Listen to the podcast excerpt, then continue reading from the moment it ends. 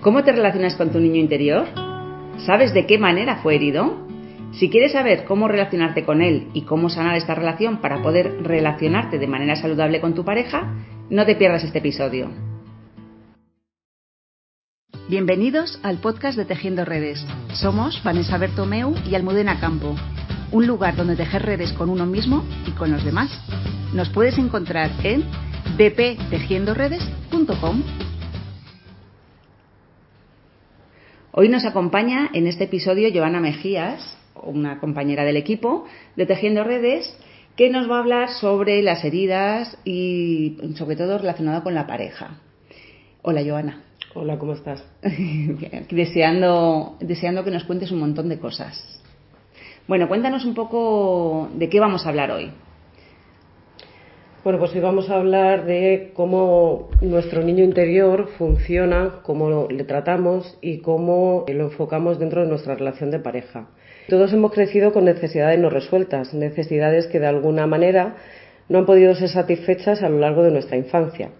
Y son estas necesidades las que de una u otra forma hoy buscan ser resueltas a través de nuestros seres queridos. Principalmente lo hacemos con la pareja y con nuestros hijos. Y es o son los momentos en los que no podemos evitar sacar a nuestro niño herido. Jung fue uno de los primeros en identificar el arquetipo de niño interior.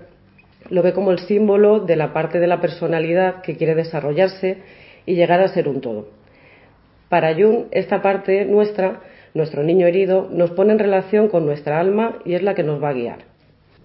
Vale, entonces cuéntanos qué diferencia hay entre el niño interior divino y el niño herido. ¿Qué es esto del niño interior divino y nuestro niño herido?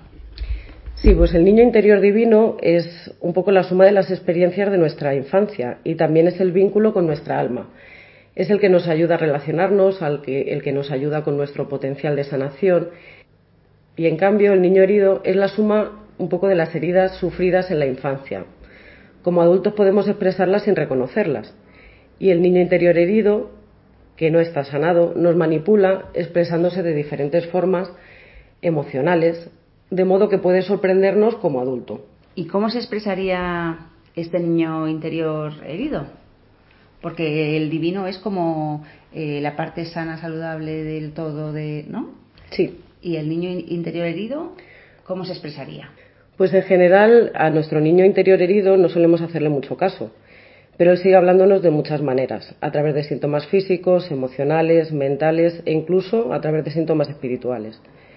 Se puede expresar a través de las emociones, como por ejemplo hipersensibilidad emocional, pobreza emocional, extremos o manipulación. Por ejemplo, alguien que está constantemente dirigido por el enfado, por una agresividad, a menudo está expresando su niño herido. Y en el niño herido eh, existen diferentes tipos de heridas, ¿no? ¿Cuáles serían? Sí, existen varios tipos de heridas fundamentales, teniendo en cuenta que, pues un poco la herida es lo que recibimos a través de lo transgeneracional y nos afecta a nuestra relación con nuestros padres, con la vida, implica unas necesidades afectivas a las cuales uno mismo debe responder y más cuando ya somos adultos. ¿Y qué tipos de herida existen? Cuéntanoslo un poco por encima, porque si no me equivoco vamos a hablar en otro episodio sobre las heridas del niño interior, pero en esta simplemente un poco pues nombrar cuáles son los tipos de herida.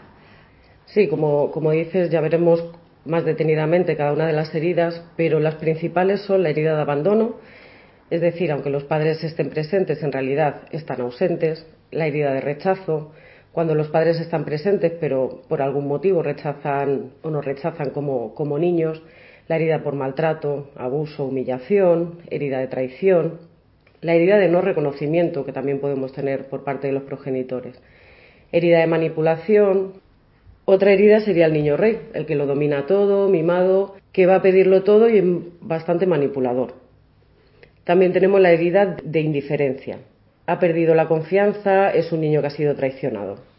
Bueno, y tenemos que decir que a medida que estos niños emocionalmente heridos crecen, cuando nos vamos convirtiendo en adultos, pues están estresados o bien bajo presión y a menudo repiten patrones familiares de comportamiento y pues comportamientos que usaban cuando eran niños para conseguir sus objetivos y que en ese momento les daba resultado porque es lo que ellos han conocido y lo que les funcionaba, que es lo fácil que es lo que sale de dentro desde nuestra vida, ¿no? Sí, también es posible que, un niño interior herido necesite más atención y un sentido de pertenencia que nunca sintió en su infancia. En estas situaciones las personas pueden pues, tolerar un comportamiento dentro de una relación negativa, destructiva o abusiva, porque como he dicho, el objetivo es sanar nuestro niño herido. De una u otra manera escogemos nuestra pareja según nuestro niño interior y es por esto que tenemos que estar muy presentes, muy conscientes desde dónde nos estamos relacionando con nuestra pareja, porque el objetivo final, inconscientemente, es sanar a nuestro niño interior. O sea, se trata de no ir un poco como pollo sin cabeza en las relaciones y en nuestra vida y ser conscientes desde dónde nos relacionamos. Y que cuando hacemos, por ejemplo, demandas o peticiones que a lo mejor pueden ser un poco más infantiles es porque nuestro niño está reclamando sanar esa parte suya, ¿no? Sí, está reclamando el lugar que no sintió en esa infancia, entonces está buscando ahora recuperar esa parte que no sintió en su momento porque en el fondo todo esto se basa en las creencias que el niño, que nuestro niño herido, el que o nuestra niña herida en mi caso, hemos construido desde la infancia, ¿no? Esas creencias que, que pensamos que eso es así y que la hemos absorbido como parte nuestra. Sí, por ejemplo, a ver, sobre nosotros mismos, pues lo que comentábamos, suelen ser creencias de si soy bueno o malo, si soy travieso, si soy tonto o listo. Sobre las demás personas, por ejemplo, pues si mamá se irrita, si hay que cuidar a papá o cuidar la salud de papá. En cuanto a las relaciones, pues podemos tener, eh, por ejemplo, dudas de cuando hablo mucho si molesto, si no molesto, si lo que yo digo les hace reír. Y sobre el mundo exterior, sobre la cantidad de peligros que hay o cómo nosotros nos vemos preparados eh, para afrontar el futuro, cómo debo asegurar mi futuro. Y estas creencias nos dan una guía muy importante y una especie de reglas que nos hacen estar seguros y que nos hacen creer que si seguimos esas reglas vamos a recibir el amor y la aceptación que, nosotros esperamos. En lo que has dicho, por ejemplo, de si mamá se irrita, ¿no? Cuando hablo demasiado, pues entonces para no irritar a mamá me callo y aprendo a callarme porque pienso que si me voy a si no me callo voy a irritar a los demás. ¿No? Es como que lo extrapolas todo. Exacto, es un poco el modelo que nos creamos de inicio y luego lo extrapolamos a cualquier eh, situación de nuestra, de nuestra vida adulta.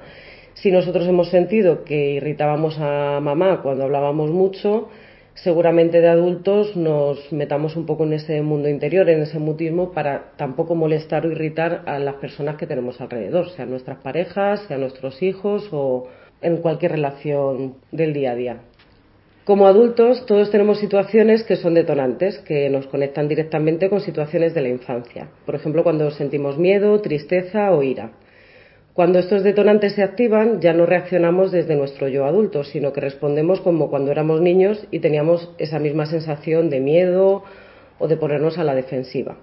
Por lo general, podemos reconocer nuestros propios detonantes cuando tenemos reacciones exageradas ante situaciones que luego vemos que no valen la pena o que no son tan exageradas como nosotros en principio eh, las habíamos vivido. O sea que de alguna manera activamos nuestras defensas, nuestros mecanismos de defensa cuando nuestro niño se siente atacado, herido, ¿no? que se siente que le va a hacer daño por esas heridas que ya hemos visto de humillación, de no reconocimiento, de abandono, de tal y hacemos lo mismo que hacíamos de pequeños para protegernos, que puede ser, pues yo que sé, callarte o, enfadarte, pelearte o cambiar de tema y evitar el conflicto, cualquier cosa que, que, nos protegiese de pequeño de esas heridas, ¿no? Y entonces actuamos desde ese niño herido. Sí, al final lo que hacemos es activar la parte que nos funcionó en su día. Eh, no tiene que ser la adecuada para cuando somos adultos, pero en su momento nos dio seguridad y tendemos a repetir ese patrón que en su día nos hizo sentir bien. O sea que de alguna manera mm, sí que cuando, cuando actuamos desde ese niño herido no estamos actuando evidentemente desde el adulto, pero también tenemos que, que, como reconciliarnos con esa parte y entender que es nuestro niño el que está actuando, el que está reaccionando ante eso que nos está doliendo y también entender que era nuestro mecanismo de defensa de pequeños para, para sostener ese dolor. Sí, sobre todo en el momento que somos conscientes que estamos actuando, funcionando desde el niño interior, es cuando, o el niño herido, es cuando tenemos que, que escucharnos, ver desde qué punto lo estamos haciendo y si la situación presente es igual o parecida a la situación que vivimos en la infancia. Dinos cinco cosas que te pide tu niño interior herido, de eso que estamos hablando. Pues sí, lo primero que, nos va a pedir nuestro niño interior herido sería recuperar el yo auténtico, ese que, dejamos un poco oculto tras la máscara que nos creamos eh, con cada una de las heridas que, antes hemos comentado. Segundo, cerrar ciclos, sanar, llorar lo que se quedó no expresado y lo que aún seguimos teniendo reprimido.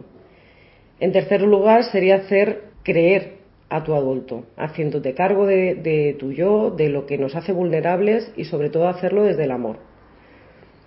En cuarto lugar, sería importante enseñarnos a ser una buena madre eh, o padre de nosotros mismos, aprender a amarnos y a respetarnos. Y por último, recuperar nuestro poder, nuestra autoafirmación, tomar decisiones y valorarnos en todas nuestras versiones, no solo en la que estamos ahora presente, sino en todas las que nos forman como persona desde la infancia. Vale, y ahora llega el momento de ver este niño interior y qué relación tiene con la pareja. Cuéntanos un poco de qué manera nos relacionamos desde ahí o por qué nos relacionamos más desde el niño interior y qué, cómo podemos sanar. Bueno, cuéntanos un poco. Sí, a ver, nosotros cuando tenemos, empezamos con una pareja, nuestro universo emocional, por así decir, se multiplica por dos. Cuando compartimos momentos agradables está detrás nuestro niño sano y detrás de pues, discusiones de pareja, por ejemplo, hay un niño interior herido que nos va a sabotear si no hablamos, nos entendemos y le atendemos como, como nos está pidiendo. No tenemos que olvidar que nuestros primeros modelos de pareja fueron nuestros padres, entonces toda la relación de pareja que nosotros vamos a comenzar la construimos en base a lo que vivimos con nuestros padres en esa primera infancia. ¿Y cuáles serían las características del niño herido en la pareja? ¿Qué, nos hace saltar las alarmas con, el niño herido? Pues es importante ver si nos sentimos víctimas, si tenemos una falta de responsabilidad o una actitud pasiva y, complicada ante cualquier situación que se nos presenta en pareja. Hay una mayor demanda de afectiva, o sea, parece que nada es suficiente por parte de nuestra pareja. También suele darse que se construyen relaciones poco duraderas. El no saber construir, el no ser pacientes o, no ser todo lo tolerantes que nuestra pareja o nuestra relación está demandando. También tendemos a sobredimensionar los, problemas, hacemos pues un poco berrinche o, la, rabieta que teníamos de, de pequeños. También es importante ver si el niño herido es egocéntrico, si solo piensa en sus necesidades o te pierdes en las del otro y olvidas las tuyas. Hay una mayor tendencia también a la dependencia, al control, a los celos, a la posesividad y a no saber soltar o dar el espacio a la otra persona. No saber terminar o poner límites, le cuesta decir que no, está hipervigilante, siempre alerta para ver un poco qué va a pasar o, o qué creo que va a pasar y también se tiene un gran sentido de la desconfianza. Te sientes abandonado y traicionado aunque no haya habido una causa evidente, evidente sí. como razonable o justificada. Sí. Todas estas características eh, lo que nos hacen es, en un momento dado, puede que tengamos una representación de lo que ha sido nuestra infancia, esa misma sensación de no valía, de soledad, de rechazo o vergüenza y ahí aparecen esos detonantes, esos que hablábamos antes, que nos activan esa herida de la infancia y que hace que regrese la emoción que vivíamos en el, momento pasado. Por tanto, nuestro niño herido lo que hace es formar un sistema de creencias básico, actuando en múltiples ocasiones desde ahí. Vale, y después de decirnos todas estas características que son como los, los warning, ¿no? De que algo no está bien y en, en, nosotros, con nuestro niño herido que está saliendo ahí con nuestras heridas, ¿Qué, podemos hacer con este niño herido? ¿Cómo lo cuidamos o cómo lo sanamos? Pues lo primero sería identificar cuál es nuestra herida de la infancia. Como hemos dicho, ya veremos en otro podcast las heridas de manera más individual, pero lo primero sería identificar para saber desde dónde estamos funcionando como adulto. Primeramente es bueno hablar con nuestro eh, niño herido y tratarlo desde el yo adulto, como un padre o una madre y siempre desde la calma y el amor. Nos tenemos que explicar a nosotros mismos que las cosas que pasaron antes no son las situaciones que estamos viviendo ahora mismo en el presente. O sea que es como eh, hablar con nuestro niño como si fuera eh, nuestro hijo ahora, ¿no? Desde una parte amorosa mm, materno, maternal o paternal, dándole calma, dándole amor y explicándole que eso ya pasó, que eso ahora no es así, que ahora estás en otro momento. Sí, darnos un poco ese tiempo y, esa calma para, para, hablar con nosotros mismos y sobre todo desde ese amor y no juzgándonos como solemos hacer habitualmente cuando somos adultos. Vale. Y más cosas que podemos hacer. Bueno, pues también lo importante es conocer las heridas de ese niño que nos ayudan a centrarnos y a conocernos en los momentos más vulnerables. Es decir, estos momentos cuando exageramos o tenemos una situación un poco fuera de lugar con nuestra pareja, que puede ser perder el control o bloquearnos, y ahí funcionamos como si fuéramos eh, ese niño, ese niño herido. Y lo más importante eh, sería que, que lo atendamos con amor y compasión. Un niño nunca tiene la culpa, siempre requiere de un acompañamiento responsable del adulto. Y en este caso sería un acompañamiento a nosotros mismos desde nuestro yo adulto, con compasión, respeto y amor y mucha calma. Sí, al final yo siempre le digo, digo en terapia a los adultos cuando hacemos trabajo de niño interior y además de meditaciones y tal, siempre le digo, tienes que, que darle chuches a tu niño, ¿no? Es como cuidarle, mimarle, darle cariñito y darle todo aquello que no obtuvo en la infancia por parte de nuestros padres porque no supieron darlo, porque no supieron hacerlo mejor y ahora que ya somos adultos, responsabilizarnos de esa parte y hacerlo nosotros con nuestro propio niño interior. Eso es, sería un poco hacer de, papá y mamá y aparte hablar con nosotros mismos en ese proceso de crecimiento y hacerlo desde la parte más amorosa, entendiéndonos, escuchándonos y respetándonos. Vale, dinos cinco maneras de mirarlo y de empezar a sanar. Vale, pues lo primero sería hacernos responsables de nuestras necesidades, no culparnos ni buscar padres, madres eh, en todos lados, sean pareja o, amistades o relaciones interpersonales de cualquier tipo. En segundo lugar, dejar el rol de víctima. Esa parte de ti puede hacer que, te mantengas en el dolor y que lo mantengas durante mucho tiempo. En tercer lugar, sería observar en qué situaciones del presente mm, se nos dispara ese niño herido y si está enfadado, si está triste, si tiene miedo. Hay que descubrir nuestra emoción activa y dónde se coloca. En cuarto lugar, tendríamos que aprender a tener un diálogo con nosotros mismos, hablar con nuestro yo herido y tocar el dolor desde la calma y desde el amor. Ya sabemos que tocar el dolor no es fácil, pero es uno de los primeros pasos para que podamos trabajar con él y desde la parte más interna. En quinto lugar sería dejar de recrearnos en lo que tanto nos dolió en, esos momentos de infancia. Preguntarnos qué necesito y sobre todo aprender a, atraer lo que queremos en nuestra vida, a darnos lo que necesitamos desde la conciencia actual y desde la responsabilidad que tenemos a día de hoy como adultos.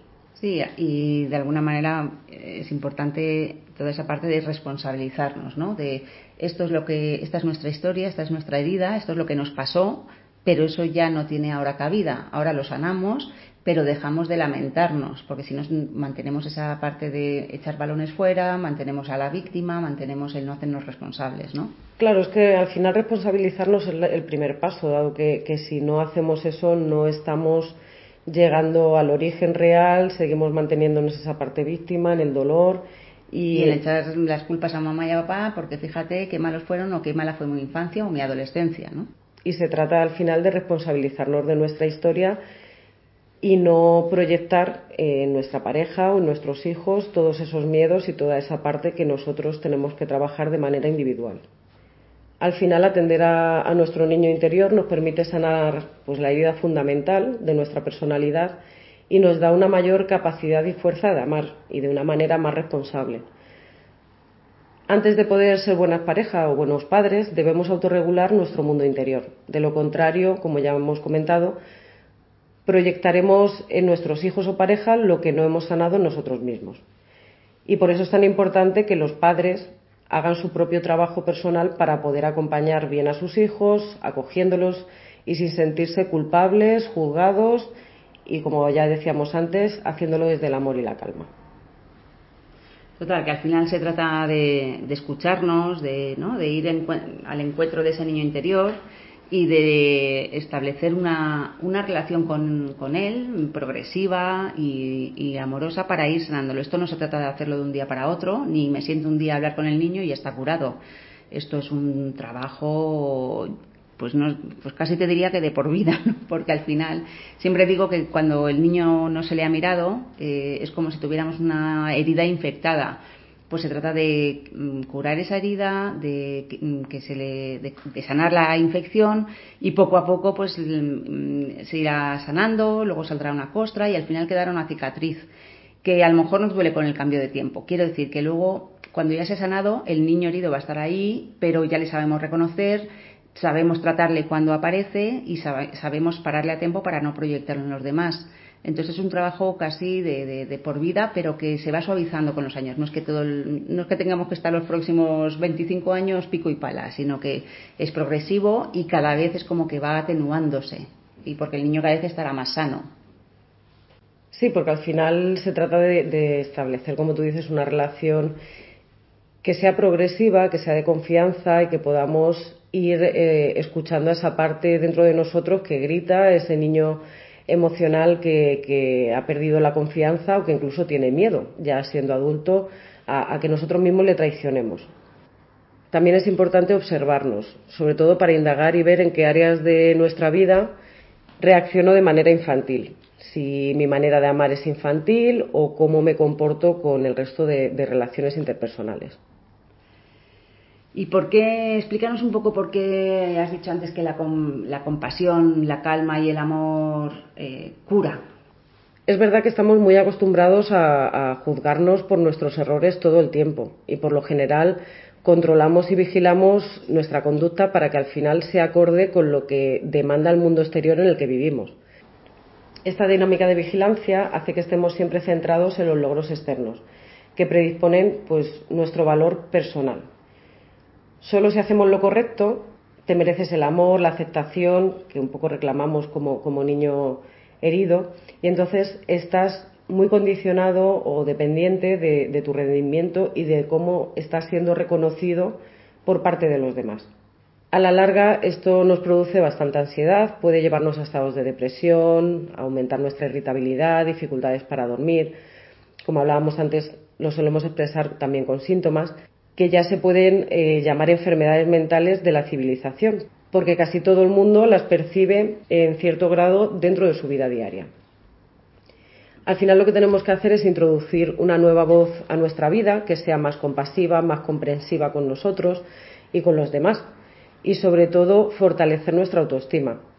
Se trata de ser una madre o un padre compasivo para nuestro niño interior y convertirnos a la larga en, pues, en un amigo de nosotros mismos en vez de ser nuestro peor enemigo como a veces nos tratamos. Nos tratamos, sí. Yo siempre hay una frase que me gusta mucho que, que la hemos, yo la he repetido más veces en más episodios y que la repito mucho también en consulta, que es si habláramos a nuestros amigos como nos hablamos a nosotros mismos, no tendríamos amigos. Y eso es porque nos maltratamos eh, de una manera espectacular y además es automática e inconsciente. Hasta que no empezamos a a, darnos cuenta, a tomar conciencia de nuestro diálogo interno, no somos conscientes de este maltrato que nos infligimos mm, casi constante y diariamente.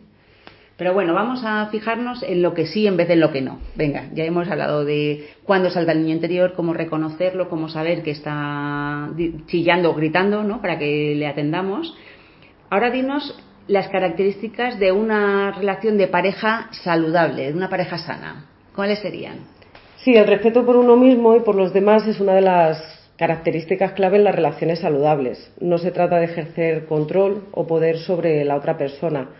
Y es importante tener en cuenta que no tiene que ejercerse un poder eh, ni de una manera física, ni sexual, ni emocional.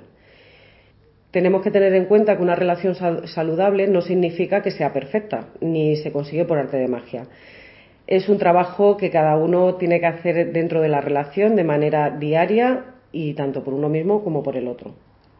Es importante que ambas partes de la pareja sean sanos por separado, para poder construir a su vez una relación sana y con una comunicación que sea activa y saludable. O sea, que las dos partes tienen que trabajarse y trabajar su niño interior para poder relacionarse desde un yo adulto saludable, ¿no? Sí, porque si no entraríamos en parte de las heridas y la desigualdad en una pareja si una está trabajando en su niño interior y la otra no. ¿Qué características comparten estas relaciones saludables? Sí, pues suelen tener un método adecuado de mediación, eh, una resolución de conflictos comunicativa, confianza construida, como hablábamos, día a día y desde la comunicación afectiva y saludable. Es importante respetar la privacidad y el espacio del otro. También es importante disfrutar del tiempo propio, tener espacio individual y no solo como pareja.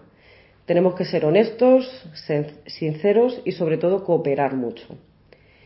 En cuanto a la comunicación activa, como decimos, es importante comunicar nuestras necesidades, no esperar a que nuestra pareja lo adivine. Posición igualitaria y equilibrada, como hablábamos antes, sobre todo porque nuestras necesidades, deseos e intereses son tan importantes como los que tiene nuestra pareja. No debemos dar por hecho esperar que nuestra pareja cumpla nuestras expectativas o las que nosotros traíamos anteriormente a, formar esta pareja y sobre todo estar disponibles emocionalmente, ya que es muy frustrante tener que descubrir constantemente cómo se siente o lo que piensa la otra persona. Al final una relación debe ser un espacio seguro donde poder ser vulnerables, transparentes y honestos el uno con el otro. Bueno, pues qué importante todas estas características a trabajar dentro de la pareja. Decir que esto no aparece por osmosis, no es una, no hay una varita mágica que digas tengo una pareja súper equilibrada, súper estupenda y súper maravillosa. No, esto es un trabajo de día a día, darnos cuentas de, uy, mira, pues aquí la he liado porque me ha saltado mi niño interior. Entonces, bueno, pues me disculpo, tomo conciencia, me disculpo, reparo el error, reparo lo que haya hecho y lo hablo, me comunico, me expreso eh, hacemos esa mediación que has dicho, ¿no? O sea, que esto es trabajo mm, intensivo mm, e intenso del día a día. Entonces, eh, se trata de, ir sanándonos eh, también en la relación de parejas como más sana, porque es cuando más nos sale ese niño interior herido, ¿no? Entonces, a través del vínculo es como más se sana. Y bueno, pues dicho todo esto, que yo creo que ha quedado bastante claro, muchas gracias, Joana. Gracias a ti. Vamos a, hablar en el próximo episodio sobre las diferentes heridas y hablaremos más extensamente sobre ellas y nos vamos a centrar en tres, que para nosotros son como las, las, tres grandes heridas y que el resto se pueden un poco englobar dentro de esas tres, que sería la herida de abandono, la de rechazo y la de traición. Así que bueno, pues ya ahondaremos en esto más adelante y como siempre esperamos que te haya gustado y te haya sido útil. Nos vemos el viernes que viene. Gracias por llegar hasta aquí. Esperamos que te haya sido útil y si te ha gustado, por favor no olvides compartirlo con tu familia y amigos y en tus redes sociales. Nos vemos en el siguiente episodio.